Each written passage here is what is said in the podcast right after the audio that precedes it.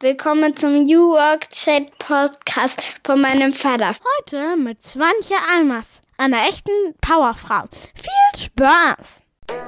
Der New Work Chat Podcast. Hören Sie rein, denn es ist ein sehr, sehr geiler Podcast. Von und mit Gabriel Rath. Und damit moin moin und schöne Grüße aus Rostock City. Herzlich willkommen zum New Work Chat Podcast. Hier geht es um die Frage, wie wir besser arbeiten können, wie wir herausfinden, was wir wirklich, wirklich tun wollen. Und natürlich auch um die Frage, die mich persönlich sehr interessiert.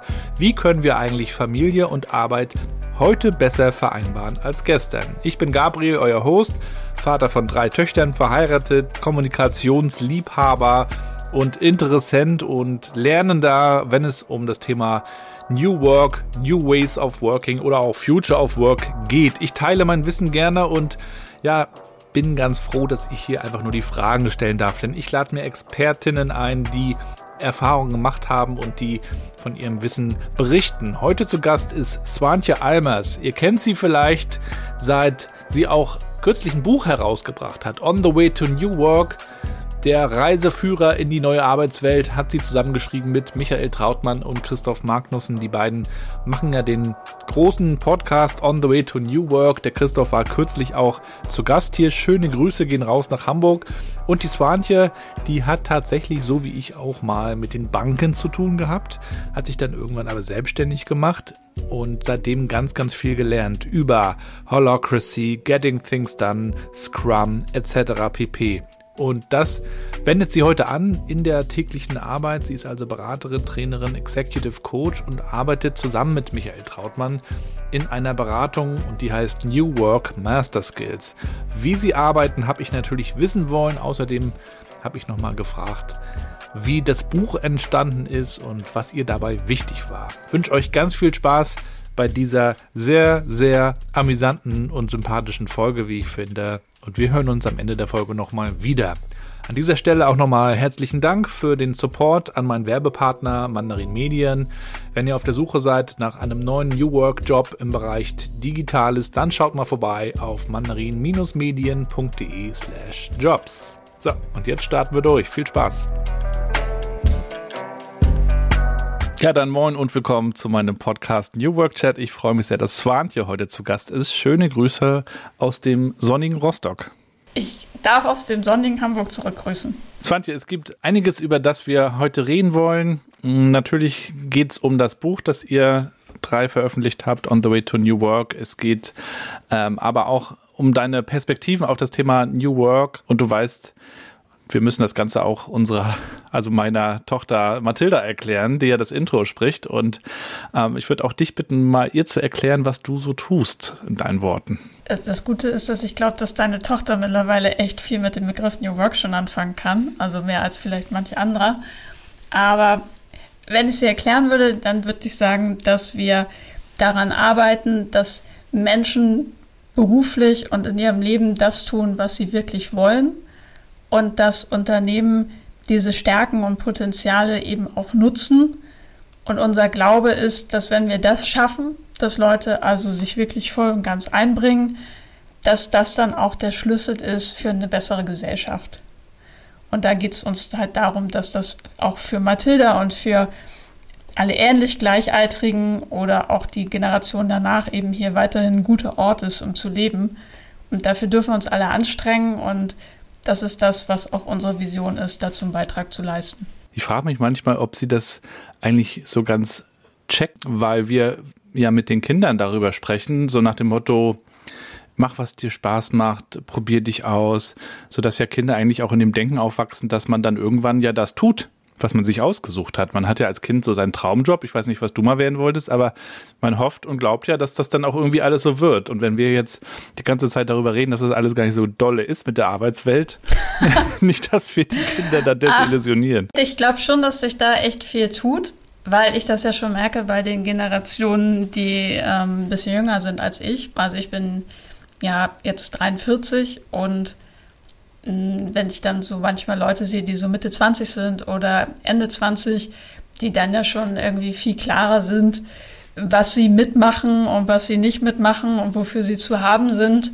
Oder ich weiß noch, als, als eine Kollegin mit Ende 20 sagte, dass sie äh, Teilzeit arbeiten möchte und da merkte ich mein eigenes Denkschema und meinte, das ist ja super, machst du noch ein Studium nebenher? Und sie so, nee. Und ich so, ja, was machst du denn sonst noch nebenher? Du wirst ja irgendeinen Grund haben. Und sie so, nee, äh, kein Grund. Und ähm, ich glaube, da tut sich ganz viel und das begrüße ich auch und ich bin nur sehr gespannt, was sie eines Tages für einen Job haben wird, weil wahrscheinlich kennen wir den einfach heute noch gar nicht. Also Stand heute wird es Turnerin. Ja, okay, den kennen wir. Aber wer weiß, wo sie da rumturnt, vielleicht im Cyberspace oder so. Das werden wir dann sehen. Was war denn das, was du als Kind gerne beruflich machen wolltest? Ich wollte mal Truckerfahrer werden, weil ich habe immer in den 80ern auf Achse gesehen, die Serie mit Manfred Krug. Kennst du das noch? Ja, kenne ich. Und das war so eine romantische Vorstellung. Du kommst viel rum. Ja. Guck mal, ich bin ja in der DDR aufgewachsen. Ich bin ja 80 geboren und wir konnten ja nicht reisen. Ich bin ja in Rostock-Warnemünde aufgewachsen. Das heißt, wir haben immer den Strand und die Ostsee vor Augen gehabt, aber das war gleichzeitig die Grenze. Also wirklich mit Grenzposten und, und wirklich auch Soldaten, also von der Stasi und Co., die auf Leute geschossen haben, die, die weg wollten. Wir haben ja so ein spannendes Museum, so ein Stasi-Museum in Rostock. Und da sieht man äh, in einer, auf einer Ebene, wie Leute fliehen wollten und es teilweise auch mhm. geschafft haben. Die haben sich dann U-Boote gebaut und weiß der Geier. Und da sind aber ganz viele gestorben. Das war so skurril. Einerseits den Horizont und die Freiheit, andererseits diese Grenze. Und diese Serie auf Achse war für mich immer so, oh geil, dann kannst du überall hinfahren, lernst Leute kennen, kannst immer deine Musik hören im Auto. Äh, dass das alles gar nicht so romantisch ist, war mir natürlich nicht klar. Was wolltest du denn werden? Ich, hab, ich bin das letztens schon gefragt worden und ich habe mich, mir ist nichts eingefallen. Ich glaube, ich wollte erstmal gar nichts werden. So, in meiner Kindheit habe ich da nicht viel drüber nachgedacht. Also ich wusste, mein Bruder wollte mal Erfinder werden. Und ich habe so, habe es so angenommen, aber jetzt nicht überlegt, was ich da jetzt irgendwie parallel vielleicht mal machen könnte. Und hatte dann eigentlich erst so mit 15, 16 so Ideen, Psychologie zu studieren, weil ich das total interessant fand und solche Sachen. Aber es war jetzt nicht so, dass ich mich aufs Arbeitsleben mit als Kind schon gefreut hätte. Prinzessin oder so. Nein, das, das, witzigerweise auch nicht. Da hat meine Mutter, glaube ich, sehr darauf geachtet, dass das und auch heiraten war nicht mein Ziel. Fulltime-Job Prinzessin. Aber auch von dir würde ich gerne noch wissen, mit welchen fünf Hashtags würdest du dich eigentlich so beschreiben? Was fällt dir da so ein? Ich finde es ja immer schwieriger, sich selber zu beschreiben als alle anderen. Ähm, aber ein Hashtag ist auf jeden Fall Humor, weil ich das halt total wichtig finde. Könnte nie irgendwo sein oder arbeiten, wo zum Lachen in den Keller gegangen wird.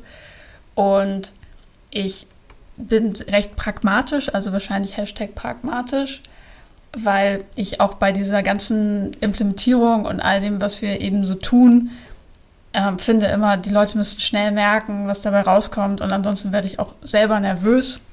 Und deshalb finde ich das halt wichtig. Und Hashtag Menschen oder Mensch, weil ich offensichtlich einer bin, aber auch, weil das, glaube ich, immer wieder so eine Sache ist, die, auf die es dann zurückkommt, wenn man Dinge verändern möchte und die auch total Spaß macht, mit Menschen zu arbeiten. Und dann finden Hashtag Gesellschaft, weil das habe ich auch über das Schreiben eigentlich erst wirklich realisiert, wie wichtig diese Themen sind und was wir für Challenges haben. Und das treibt mich um, auch wenn ich da auch noch ganz viele Fragen habe und wenig Antworten. Ähm, aber ich möchte wirklich meinen Beitrag leisten, dass wir da was tun. Mm, und vielleicht Hashtag offen, weil ich nicht die Person bin, die irgendwie so ein gut darin ist, einen Fünfjahresplan oder so zu machen, sondern ich gucke halt immer, bin offen für neue Opportunities und gucke halt gerne, was fühlt sich gut an und wenn sich das gut anfühlt, dann denke ich auch, dass es in eine gute Richtung führt. Mhm das, was du heute so tust, du, du berätst Unternehmen, Menschen rund um besseres Arbeiten. Wenn du nochmal so zurückschaust, auch in deine Kindheit, gibt es da so etwas, wo du sagst, das hat dich geprägt und das ist genau auch heute spürbar an dem, was du tust? Mhm. Also was mich geprägt hat, ist, glaube ich, so die, die Glaubenssätze meiner Eltern und wie sie das Thema Arbeit so für sich gelebt haben. Und das war ich sag mal jetzt nicht besonders gut. So, die sind zwar immer zur Arbeit gegangen und haben sich jetzt nie krank gemeldet oder solche Sachen, aber ich hatte immer das Gefühl, okay, arbeiten ist ein Muss. Und auch nie das Gefühl, dass sich meine Eltern jetzt während, während ihrer Jobs krass selbst entfalten.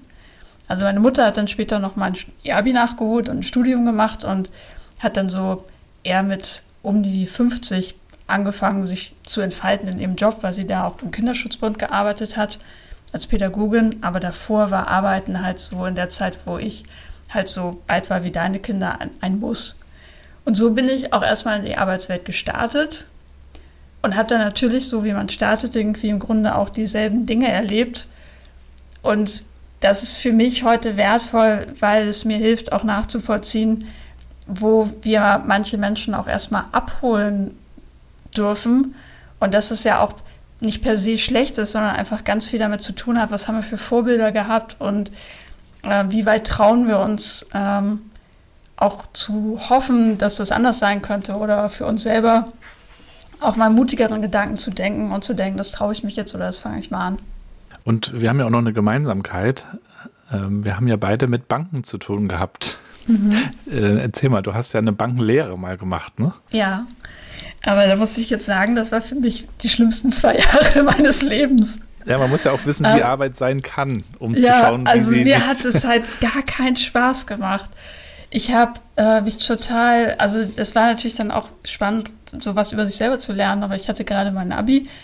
Äh, mein Bruder ist studieren gegangen, da hatten wir zusammen Abi gemacht und ich war der Meinung, dass das jetzt eine mega geile Entscheidung wäre, erstmal eine Ausbildung in der Bank zu machen, besser gesagt in der Sparkasse. Was sicheres. Ja, genau. Und es war auch, ja, ich glaube, zu der Zeit war das irgendwie auch, haben das ganz viele von meinen äh, äh, Freundinnen gemacht und Freunden. Es war irgendwie so ein Ding. Ich glaube, heute ist es gar nicht mehr so, dass alle denken, nach der Ausbildung, äh, nach dem Abi machen sie erstmal eine Ausbildung. Mhm. Und dann dachte ich ja schon, irgendwie Bank ist bestimmt cool. Und kam da halt an und war sofort das absolute Ende der Nahrungskette und habe irgendwie mhm. überhaupt nicht kapiert, was die alle von mir wollen. Und es waren ja auch noch die Zeiten, wo MitarbeiterInnen und auch gerade Azubis halt auch echt hart bewertet wurden. Da wurde mir gesagt, okay, ich sei eine graue Maus und ich muss doch mal mehr aus mir rauskommen. Und ich wusste überhaupt nicht, was ich jetzt machen soll. Ob ich mir einen bunten Pullover kaufen soll oder ob ich irgendwie äh, da irgendwie ein paar Witze auswendig lerne, um irgendwie Kollegen zu entertainen. Und es war so ganz viel Konfrontation damit, was die dachten, wie ich ein toller Azubi sein könnte und wie ich aber auch wirklich war. Hm. Und spannend war ja dann noch, die, dass ich da ja sehr viel Abteilung gewechselt habe. Das war eigentlich auch ganz cool, so für das eigene ähm, Ankommen oder auch Lernen, wie man irgendwie sich schnell auf Leute einstellt. Weil sobald ich mich irgendwie an ein Team gewöhnt habe, war ich ja im Grunde auch schon wieder weg. Also ich habe, glaube ich, acht oder zehn Stationen in zwei Jahren gehabt oder 20 Monaten. Dann kommt man ja so ungefähr auf zwei, zweieinhalb Monate. Dann fängst du wieder von vorne an. Mhm. Aber es ist wahrscheinlich auch ganz wichtig, dass man so Erfahrungen sammelt, um zu schauen, wie kann Arbeit sein, um mhm. dann daraus eine eigene Vorstellung zu entwickeln. Wie stellt man sich das eigentlich vor? Wir reden ja bei New Work immer über die, die gute alte New Work-Frage, ne? was will ich wirklich, mhm. wirklich tun?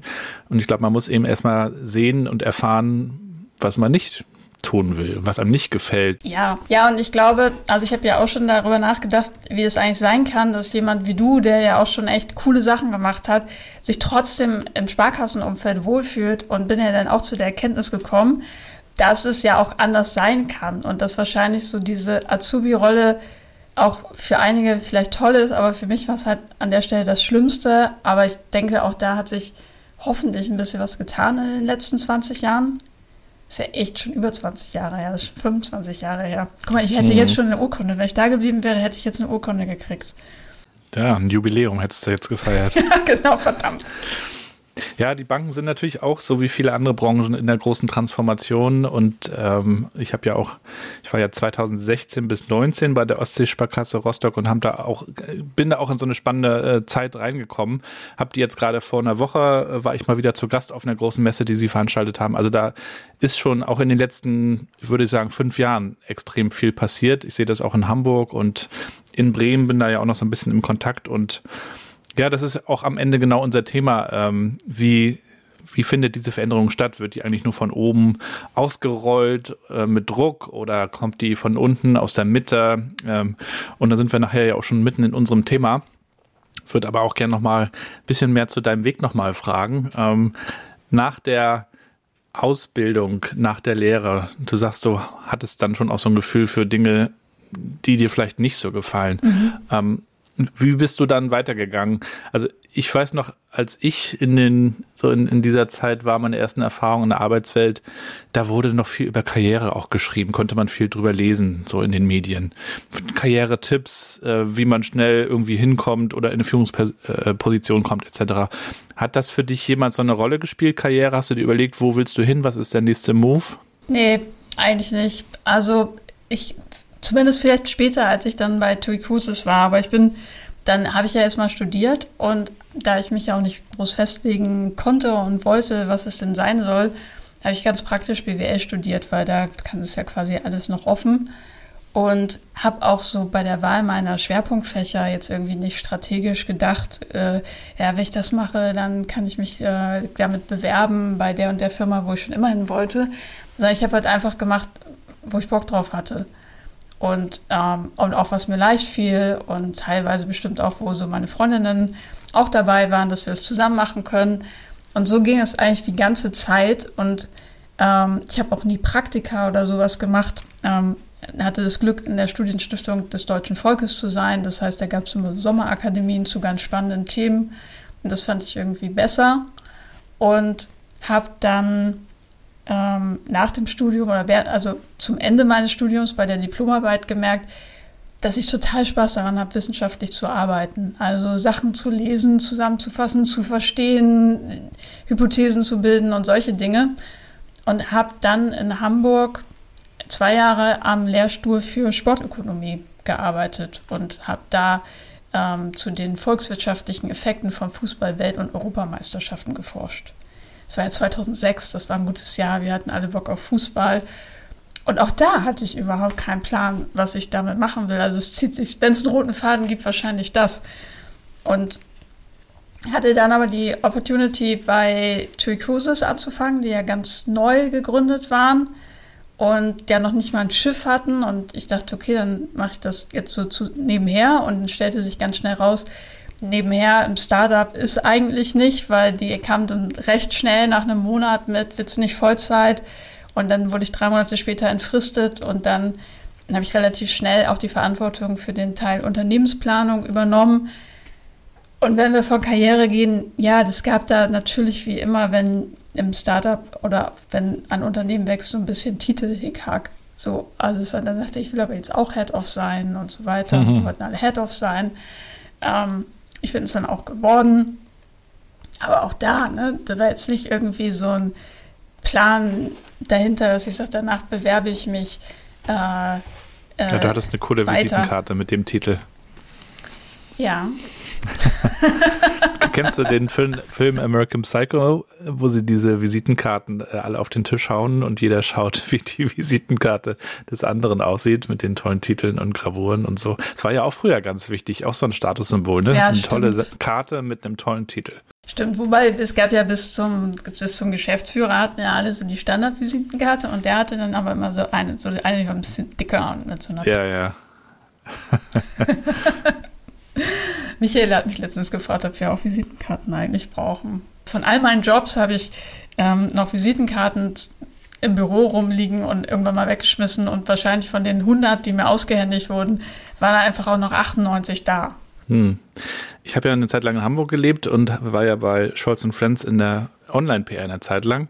Und die PRler, die hatten dann immer so eine äh, Visitenkartenhalter. Ja. Das waren so, so eine riesen Dinger mit tausend Karten drin, alphabetisch sortiert. Dann ist man da so irgendwie durchgeskippt. Ist ja alles heute un unvorstellbar, ne? In Zeiten von LinkedIn Ja. und Xing. Manchmal sehe ich sowas noch auf Schreibtischen, dann weiß man aber auch gleich, was Sache ist.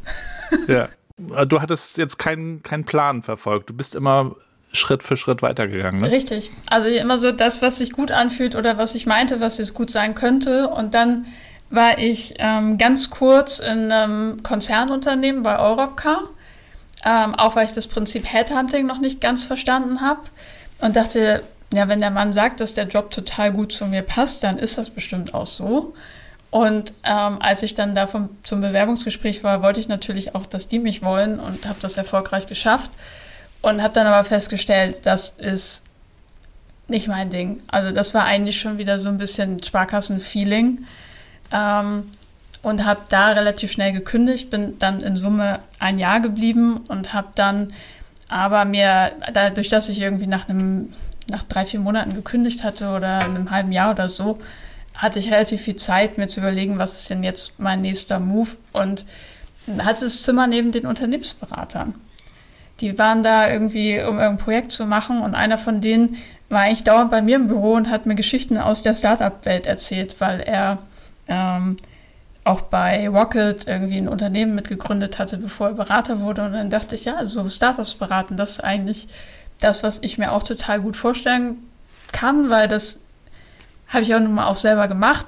Meine Idee war dann auch eher im Bereich Finance, Unternehmensplanung. Und so habe ich mich dann selbstständig gemacht und mit Venture Capital Fonds gesprochen, die mir teilweise dann äh, Beteiligung von sich vorgestellt haben oder auch selbst Leute, die man irgendwie übers drüber sprechen kennenlernt. Aber du erzählst das so, als ob das keine große Sache war. Für viele ist ja dieses Selbstständigmachen doch ein, ein einschneidendes Erlebnis, was auch mit Ängsten zu tun hat, äh, aber schien dir jetzt nicht so nee, schwer zu fallen. Keine große Sache will ich gar nicht sagen, aber ich muss, man muss ja sagen, da war ich Anfang 30, hatte keine Familie und hatte wahrscheinlich irgendwie eine Cash Burn Rate von zweieinhalbtausend im Monat. So, und dann kannst du dir ja schnell ausrechnen, wenn du so ein bisschen Geld zur Seite gelegt hast. Und bei mir war das, glaube ich, so, dass ich dachte, ich schaffe ein halbes Jahr, ähm, ohne dass ich irgendwie Probleme kriege. Und dann hätte ich mich ja auch immer noch irgendwo anstellen lassen können zur Not. Also ich hatte ja auch ein vernünftig abgeschlossenes Studium und sowas. Und dann kam es eigentlich gar nicht zu der Zeit, dass ich irgendwie nervös wurde, weil ich dann relativ schnell meinen ersten Kunden hatte das hatte zwar überhaupt nichts damit zu tun, was ich dachte, was ich in einem Startup tun würde, weil das ging dann total in die Richtung komplett Online-Marketing, Webseite aufbauen und so weiter, weil die so eine schlimme Webseite hatten, dass es gar keinen Sinn gemacht hätte, dafür jetzt einen Finanzplan zu machen für einen Investor, weil der hätte die halt nur einmal googeln brauchen und hätte gesagt, okay, komm gar nicht vorbei. Mhm. Und deshalb habe ich da so, so für alles Mögliche zuständig und auch richtig viel zu einem sehr, sehr, sehr günstigen Preis, weil ich ja auch gar nicht dachte, jetzt die Welt hat auf mich gewartet und ich bin die große Beraterin, sondern ich dachte, ey, wir brauchen irgendeinen Tagessatz und dann gucke ich, wie ich euch helfen kann. Mhm. Und dadurch war ich, mit denen habe ich, glaube ich, über zwei Jahre oder so zusammengearbeitet. Und dann kamen halt immer mehr Kunden dazu. Und deshalb hatte ich in dem Sinne, glaube ich, auch echt Glück. Und was aber auch geholfen hat, ist, dass ich jetzt nicht die Fantasie hatte, dass mir jemand sofort 2000 Euro am Tag bezahlen muss. Sondern ich glaube, es war dann schon auch so das Mindset, was dann ganz gut auch in die Welt gepasst hat und natürlich eben auch das, was wir so auf die Beine gestellt haben. Was kannst du denn jungen GründerInnen empfehlen, die gerade in der Phase sind zu starten oder vielleicht auch kurz vor dem Start sind? Ähm, was sollte man auf keinen Fall tun? Gute Frage. Also ich habe die erfolgreichsten Unternehmen, die ich begleiten durfte, waren eigentlich immer Unternehmen, wo das, wo die Teams eben auch für die Idee selber gebrannt haben. Und zwar nicht, weil irgendeiner kommt und sagt, doch, guck mal, wollt ihr nicht eine Plattform für Thema XYZ aufbauen? Ähm, weil dann war das irgendwie, fehlte so die Leidenschaft, sondern immer, wenn Leute gesagt haben, eigentlich so, das ist Thema und das entwickeln wir jetzt quasi so ein bisschen neben der Arbeit und lass uns doch damit selbstständig machen und so. Das war immer viel erfolgreicher, fand ich. Und dann ist natürlich auch wichtig, meiner Meinung nach, wenn man nicht sofort auf Status guckt und auf, ja, was zahlen wir uns denn jetzt hier irgendwie aus und wer fährt denn jetzt hier am liebsten welches Auto und so, sondern so. Porsche Dienstwagen. Genau. sondern so, so für die Sache einfach erstmal arbeitet. So mhm. hoffentlich auch nicht nur erstmal, sondern dauerhaft und ähm, ich, es gibt ein Startup, die begleite ich immer noch seit 2013, weil ich die auch so mag und die sind mittlerweile in den USA. Und der Geschäftsführer von denen oder der Gründer, ich glaube Geschäftsführer ist er gar nicht, aber Gründer, ähm, der ist halt auch einfach immer noch so, wie er irgendwie vor zehn Jahren war, was so, der zahlt sich viel geringere Gehälter aus als irgendwie den Leuten, weil es eben auch darum geht, dass die Leute irgendwie, dass er gute Leute kriegt aber für mhm. sich selber guckt er halt nicht sofort, was habe ich davon und was ziehe ich jetzt hier aus der Firma, so um die Firma halt immer auch zu stärken und nicht so eine krasse Cash-Burn-Rate zu haben. Und das finde ich halt sehr beeindruckend und das sind halt die Sachen, die meiner Meinung nach halt total gut funktionieren. Und mir ist klar, dass das auch manchmal andersrum geht, aber die Leidenschaft finde ich da schon echt wichtig. Auch um das durchzustehen, weil so eine Gründung ist ja jetzt auch nicht ohne und die ersten ein, zwei Jahre wir wissen ja, also ich glaube, die Welt war noch nie volatiler, als sie heute ist. Du weißt ja eigentlich im Grunde nicht, was irgendwie im halben Jahr schon wieder Sache ist, was uns alle beschäftigen wird. Ja, und darauf muss man sich insofern einstellen, als dass wir mit der ähm, Unsicherheit äh, leben mhm, müssen. Genau. Und der Raphael Gilgen, den hatte ich ja auch schon bei mir mal einmal im Podcast, der sagte auch so, die, die Unsicherheit muss eigentlich eine Konstante in unserer Rechnung sein. Ja, genau. Und äh, dann sind wir eigentlich auch schon mitten in dem Thema wie arbeiten wir dann eigentlich, wenn wir uns darauf einstellen? Wann hast du dann das erste Mal eigentlich dich mit dem Thema New Work beschäftigt? Wie bist du da, also mit diesem, also nicht Future of Work, sondern wirklich dieses New Work, äh, Friedhof Bergmann New Work? Äh, das war, als ich Michael Traufmann kennengelernt habe. Und zwar haben wir uns ganz kurz vor Beginn der Corona-Krise kennengelernt, Ende Februar äh, 2020. Mhm. Da hat er einen Podcast aufgenommen, bei dem ich zu Gast war in Berlin und ich hatte irgendwie schon das Gefühl, okay, jetzt darf auch das nächste kommen.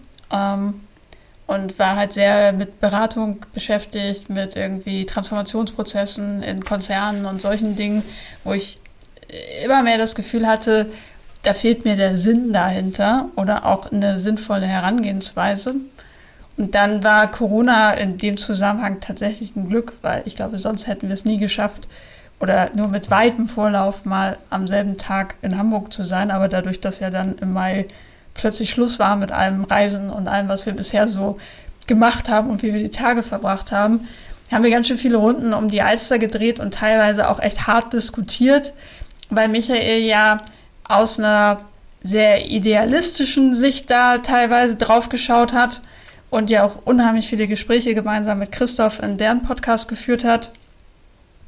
Und ähm, ich habe dann halt sehr aus der praktischen Sicht drauf geschaut, weil ich habe ja in den Jahren davor eben unheimlich viel agiles mhm. Arbeiten eingeführt, Organisationsentwicklung gemacht, teilweise ja auch Unternehmen holokratisch aufgestellt oder mein Bestes gegeben, dass sie da hinkommen.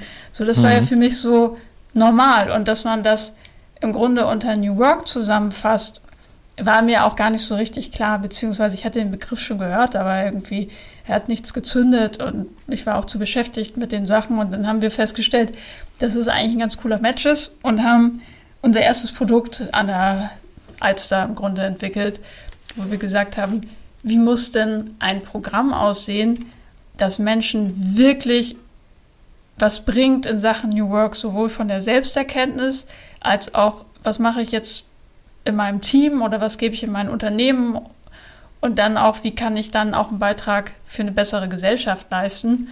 Und so ist ja dann unser einjähriges Executive-Programm entstanden, das wir im November jetzt auch zum dritten Mal starten. Und dann kam ganz schnell die Idee, dass wir auch das Buch zusammenschreiben könnten. Ja, beziehungsweise kamst du, glaube ich, ganz gelegen. ja. Was hast du in diesem Buch geschrieben und ähm, was ist dir heute da auch noch so wichtig, was du hier im Podcast vielleicht auch teilen kannst, was du so mal rauf, rausgreifen würdest? Also ich habe ganz viel so diese Themen über mentale Freiheit und Resilienz und Selbstmanagement und Gewohnheiten geschrieben, so in dem ersten Better Me Teil. Das waren halt so, wir haben halt schon geguckt, so wer hat wo seine Heritage und seinen Schwerpunkt.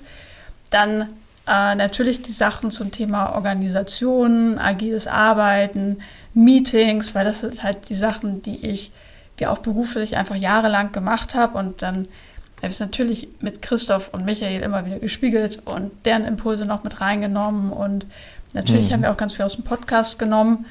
Und für den letzten Teil habe ich mich besonders mit den Themen Diversität und Nachhaltigkeit beschäftigt. Und das waren eigentlich auch die Sachen, die mich am meisten geprägt haben, weil die anderen Sachen, da ging es ja halt darum, das irgendwie vernünftig zu vermitteln, aber das war ja schon da. Und beim Thema Diversität und beim Thema Nachhaltigkeit habe ich halt letzten Sommer im Grunde acht Wochen lang nichts anderes gemacht, als zu recherchieren und zu gucken, was gibt's, was ist wichtig, wie hängt das auch mit New Work zusammen, weil das ist natürlich schon auch unser Auftrag zu sagen, wie gehört mhm. das zum Thema Arbeit und nicht einfach losgelöst davon loszuschreiben. Mhm. Und da habe ich halt echt viel gelernt. Also beim Thema Diversität, wie groß auch noch die eigene Filterblase ist und was dazugehört und was es halt für krasse Missstände gibt, sowohl in Deutschland als auch weltweit. Ähm, und beim Thema Nachhaltigkeit habe ich erst richtig verstanden, irgendwie, auf was für ein Pulverfass wir hier eigentlich gerade sitzen. Mhm. Also es war mir auch in dem Ausmaß nicht klar mit den ganzen Kippeffekten und so. Da habe ich teilweise, das war auch schwer, also da habe ich ganz viele Studien gelesen, auch vom Weltklimarat und so. Und die sind ja nicht dafür gemacht, dass man ganz schnell rausfindet, was jetzt der Tenor ist, sondern du hast halt mhm. irgendwie 300 Seiten und suchst die Message. Aber mhm. das war gut und ich glaube, das wird mich auch noch mehr prägen und bewegen mit dem, was jetzt kommt weil mhm. da würde ich halt gerne einen Beitrag leisten. Und jetzt sind wir ja gerade auch an der Stelle, dass viele Unternehmen dieses ganze Thema Hybrid Work sich anschauen, verschiedene Herangehensweisen mhm. auch haben. Also von ihr könnt arbeiten, wo ihr wollt, bis hin zu ihr kommt bitte zurück oder auch Mixform. Ihr habt jetzt mit dem Buch On the Way to New Work ja ein, ein Buch geschrieben, das sich mit ganz vielen Themen von A bis Z beschäftigt und man kann dann eben auch nochmal reinschauen, sich inspirieren lassen.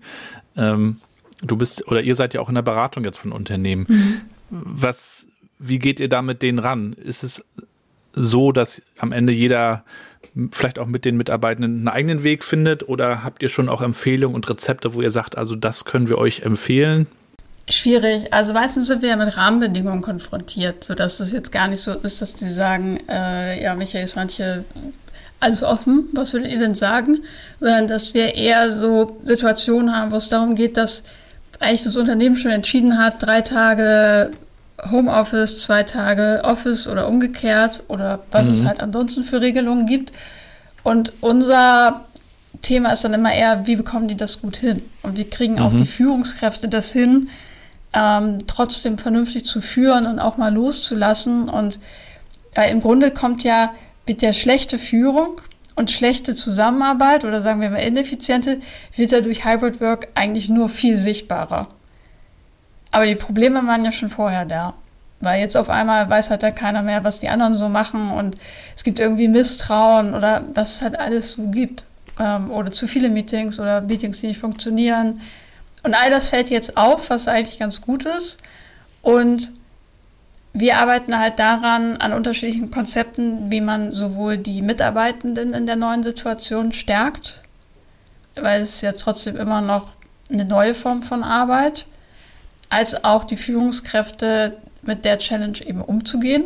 Und das kann, also bei einem Kunden haben wir halt eher so Lernvideos im YouTube-Style ähm, entwickelt, sodass die sich das auch wirklich gerne angucken und dass sie eigentlich total gut aufbereitet, aber ganz schnell und entertaining irgendwie die wichtigsten Tipps kriegen. Mhm. Woanders sind es dann halt eher ähm, Trainings oder Top-Management-Workshops, wo man einfach überhaupt erstmal die Botschaft vermittelt, worauf es ankommt. Und ich finde halt, die große Chance ist nicht mal nur, dass man zu einem gewissen Teil arbeiten kann, von wo aus man möchte, sondern für mich ist auch die große Chance, dass das Thema asynchrones Arbeiten. Also, dass ich auch gucke, wie können wir Aufgaben zeitlich entkoppeln. Weil wenn ich von 9 bis 18 Uhr immer noch am Schreibtisch sitze, dann halt zu Hause und in irgendwelchen Videokonferenzen hänge, dann ist halt für mich auch noch nicht so viel gewonnen. Und Freiheit kommt für mich, wenn alle wissen, was das Ziel, weil das ist natürlich wichtig, dass es so eine gemeinsame Ausrichtung gibt, weil ansonsten halluziniert sich da jeder zusammen, worum es eigentlich geht. Wenn dann auch immer noch der Team Spirit da ist und das ist natürlich auch eine Challenge, die wir gemeinsam mit unseren Kunden angucken, wie kriegt man auch hybrid eben immer noch die Bindung zum Team hin und auch das Vertrauen und die psychologische Sicherheit. Aber dann, glaube ich, kann man ganz viele neue Freiheitspotenziale entwickeln, so je nachdem auch, was für die Leute wichtig ist und wie die das wollen. Spannend finde ich ja auch dann die Frage, was für ein Unternehmen wollen wir in der Zukunft sein? Mhm. Die, diese Frage wurde sich in der Vergangenheit oft in den Führungszirkeln gestellt. Jetzt gehen viele Unternehmen dazu über, die Mitarbeitenden einzubeziehen. Ich habe übrigens auch von der Hamburger Sparkasse gehört, die eine große Zukunftswerkstatt gemacht hat und alle eingeladen hat, äh, sich cool. einzubringen. Aber da gibt es natürlich die unterschiedlichsten Perspektiven. Ja, die einen sagen dann vielleicht, wir müssen ganz, ganz stark gesellschaftlich aktiv werden. Ähm, und die anderen sagen, naja, wir müssen unser Businessmodell in eine andere Richtung bringen. Also wie findet man dann da überhaupt so einen Konsens oder einen Weg? Ich glaube, Konsens kriegst du nie. Ja. Ich glaube, man muss halt gucken, Maßnahmen entwickeln und dann gucken, so wo eigentlich absteigen nach dem Nutzen und den Ressourcen, die man hat, priorisieren. Und ich gucke halt immer gerne, auch wenn, wenn wir Beratungsprojekte machen, so, was ist denn jetzt das, was den Leuten erstmal am meisten bringt? Und dann von da aus eben iterativ weiterzuschauen, weil meistens, wenn du die ersten Maßnahmen umgesetzt hast, dann hast du ja schon wieder eine ganz andere Sachlage und eben auch die Leute enablen, selber was zu tun und eben nicht dieses, ja, unsere Firma müsste mal, weil so tut sich halt dann auch nicht so wahnsinnig viel, sondern zu gucken, wie kann man eben die Leute auch wirklich einbinden ins Doing. Und wenn jemand sagt, ist jetzt vielleicht nicht die höchst priorisierteste Maßnahme, aber ich habe halt das Gefühl, wir können gesellschaftlich mehr tun, dann glaube ich auch, muss es immer drin sein, dass man der Person eben auch die Möglichkeiten und ein paar Ressourcen gibt, um erstmal was anzustoßen. Vielleicht jetzt nicht in der Endausbaustufe, wie die sich das vorstellt, aber erstmal loslegen und erstmal die Motivation nutzen. Und ja, ich glaube, da muss man, ich glaube, das ist auch das, was große Unternehmen lernen müssen, so viele kleine Schnellboote parallel ins Wasser zu setzen, anstatt immer diesen zehn-Jahres-Strategieplan zu machen und dann so ein großes Projektmanagement draufzusetzen, weil spätestens dann hört es ja meistens auch auf, Spaß zu machen. Was ich auch interessant finde, ist äh, der Blick in, in, die Branchen, in die Berufe, die jetzt nicht mit Wissensarbeit mhm. zu tun haben. Da sind wir natürlich, eigentlich reden wir ganz viel immer über Wissensarbeit, das ist natürlich auch ein sehr großer Teil, aber wir arbeiten ja zum Beispiel viel auch für die Wohlfahrt und Sozialwirtschaft mhm. ne, und beraten die in Sachen äh, interner Kommunikation, Vernetzung, Tools etc. Und da ist der Begriff New Work schon schwierig für viele. A, weil er Englisch ist tatsächlich und B, weil er bei einigen auch suggeriert, dass das Alte nicht gut genug mehr ist. Ja, das finde ich auch ganz schlimm. Deswegen arbeiten wir nicht immer so mit mhm. diesen Begriffen, sondern ähm, schauen einfach, wie wir, wie wir die Dinge vereinfachen und verbessern können. Ja. Aber du hast natürlich gar nicht so die, diese Möglichkeiten von Remote, Homeoffice etc., sondern ähm, gerade auch in der Pflege, zum Beispiel in Krankenhäusern etc., ist es ja ein anderer Schnack sozusagen. Seid ihr in diesen Bereichen auch aktiv und wie arbeitet ihr da, würde mich mal interessieren. Also, das ist auf jeden Fall ein Thema, das mich total interessiert, weil ich glaube, dass WissensarbeiterInnen grundsätzlich jetzt von, von 85 Prozent auf 95 zu kriegen an der gefühlten Qualität der Arbeit äh, ist auch wichtig. Also ich meine, wir haben ja unheimlich viele Burnouts und sowas und da starten mhm. wir halt nicht bei 85 Prozent. Ähm, aber ich glaube, die großen Potenziale sind halt auch in den, in den anderen Jobs. Und ich kann jetzt keine mhm. Prozentzahl aufmachen, aber ich würde mal denken, dass es auch immer noch die Mehrheit ist. Und da kriegen wir, haben wir im Moment noch relativ wenig Mandate. Wir haben halt mit einem großen Lebensmitteldiscounter gearbeitet. Da war natürlich schon die Frage, wie kriegen wir das auf die Fläche? Aber das ist halt auch noch viel Überzeugungsarbeit, dass das überhaupt Sinn macht, weil du da natürlich auch ganz andere Denkmuster noch aufbrechen musst.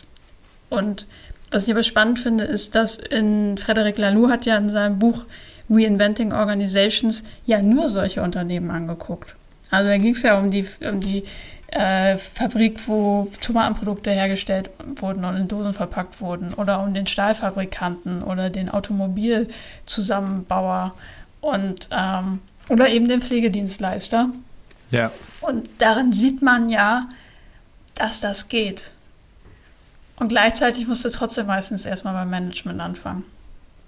Aber das wäre für mich auch das New, die Perspektive zu sagen, wir machen das jetzt gemeinsam also nicht nur wir machen New Tools und New mhm. Whatever, das gehört dann sicher auch dazu, aber wir, wir gestalten das jetzt mal gemeinsam und diskutieren das auch nicht nur oben im kleinen Zirkel, sondern fragen eben auch die Leute und nehmen diese Antworten ernst.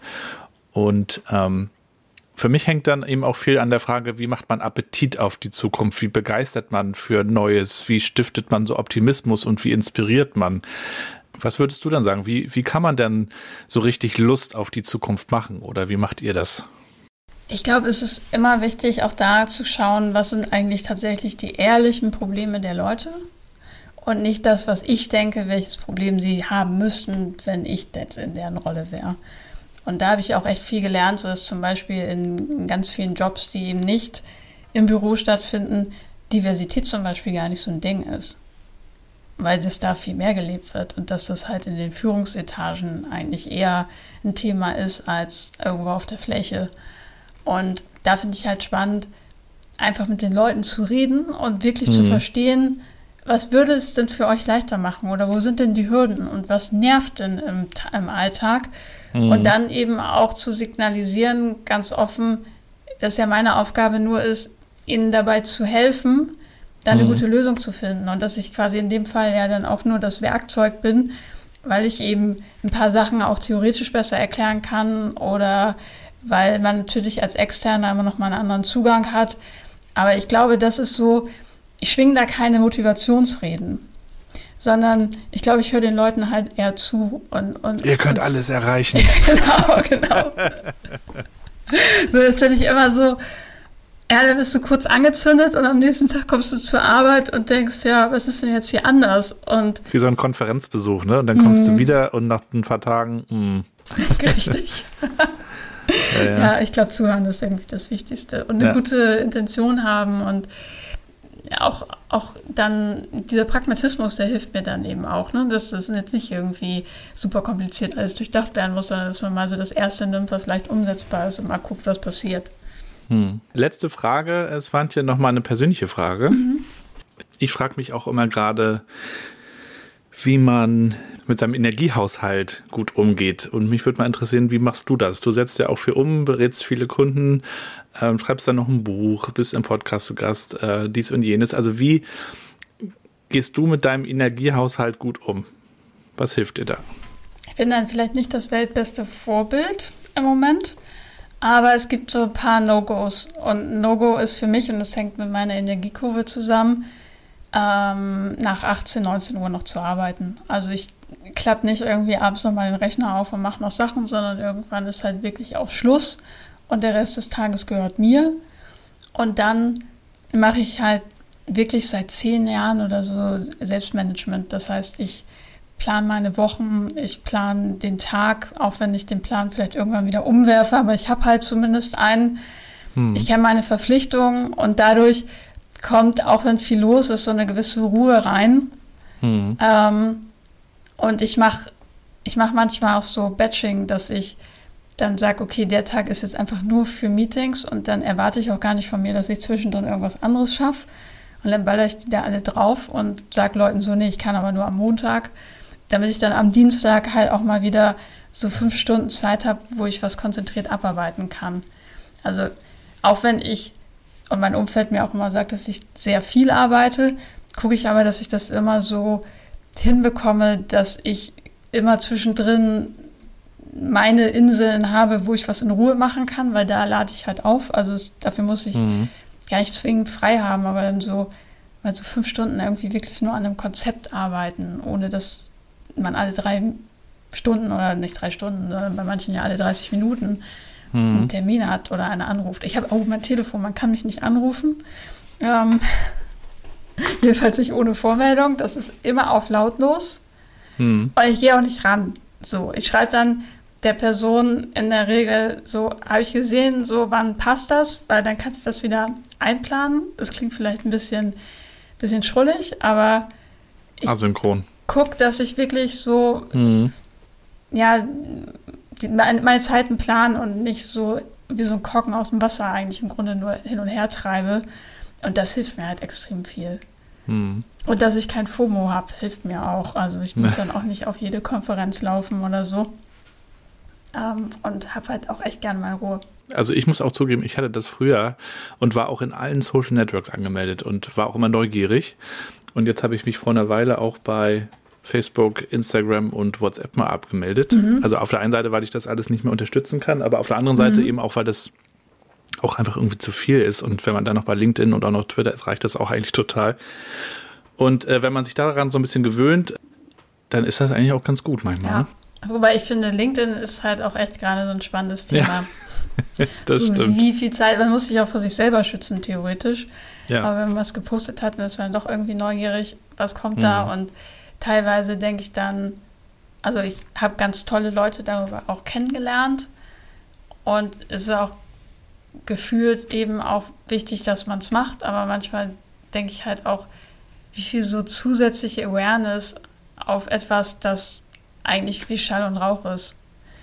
Und dann, wenn Leute sich eben darüber beschweren, wie doof LinkedIn ist, und dann entbrennt eine Diskussion und manchmal habe ich da auch eine Meinung zu, aber ich versuche mich dann einfach zurückzuhalten, weil ich weiß, ey, das ballert so viel Energie raus, ich ärgere mich dann halt hinterher über mich selber. Genau, da sind wir wieder beim Thema Energie. Ja, ja. deine LinkedIn-Page tun wir natürlich in die Show Notes und natürlich auch nochmal den Link zu eurem Buch, wer es noch nicht hat. Ähm, holt euch das mal, es lohnt sich auf jeden Fall. Ja, das wollte ich dich noch fragen, wie es dir denn gefallen hat. Mir hat es auch sehr gut gefallen. Ich habe ja schon im Vorgespräch gesagt, ich finde also vor allen Dingen auch eine große Leistung, wie ihr diese doch sehr, sehr unterschiedlichen äh, Themen da alle so untergebracht habt. Aber das war ja auch mit Reibung verbunden. Das ist ja auch eine große Herausforderung. Also ist euch sehr, sehr gut gelungen. Mit Christoph habe ich ja auch schon drüber gesprochen hier im Podcast. Mit Michael sprechen wir bestimmt auch nochmal drüber. Dank dir erstmal, dass du uns heute hast so ein bisschen reingucken lassen in deine Story, in deine Perspektiven auf das Thema. Wir werden das auf jeden Fall noch fortführen. Da gibt es noch einiges, was wir heute nur so angeschnitten haben, glaube ich. Dir auf jeden Fall weiterhin viel Erfolg und viel Gesundheit. Vielen Dank, das wünsche ich dir und auch deiner bezaubernden Familie. Vielen Dank. Dann bis bald, ne? Mach's gut. Und damit sind wir auch schon am Ende der heutigen Folge mit Swantje Almers. Alle Links wie immer in den Shownotes. Dort gibt's auch nochmal den Link zu meiner Webseite. Ihr könnt mich als Speaker buchen. Ich teile alle wichtigen Learnings über New Work, die ich hier gesammelt habe für euch.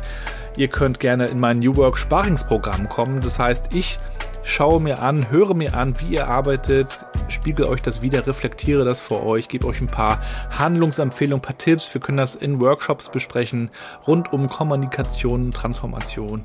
Und ich glaube, da kann man einiges bewegen gemeinsam. Ich komme gerne zu euch, wenn ihr mögt und ihr könnt in diesem Podcast werben. Auch diese Möglichkeit besteht. Kommt dazu gerne auf mich zu. Auf meiner Seite gabrielrad.com gibt's die Kontaktmöglichkeit für euch. Und ansonsten natürlich auch gerne über Twitter oder LinkedIn.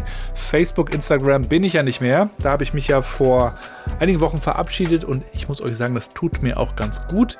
Führt natürlich ein bisschen auch dazu, dass ich auf LinkedIn, Twitter vielleicht ein bisschen mehr mache als vorher, aber ich versuche die Dinge doch weiter einzugrenzen und da hat mich ja die Tina Dreimann mal in Folge 100 gefragt, was macht eigentlich dieser ganze Podcast und alles, was ich höre, was macht das eigentlich mit mir?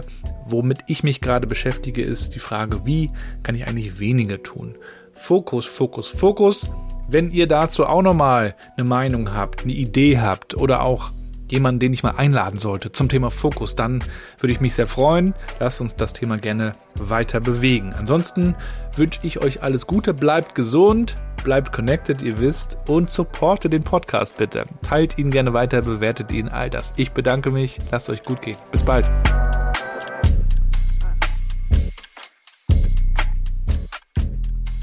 Hallo an alle Zuhörer. Ich wollte nur sagen, dass diese Podcasts sehr cool sind und ihr gerne sie hören könnt. Viel Spaß!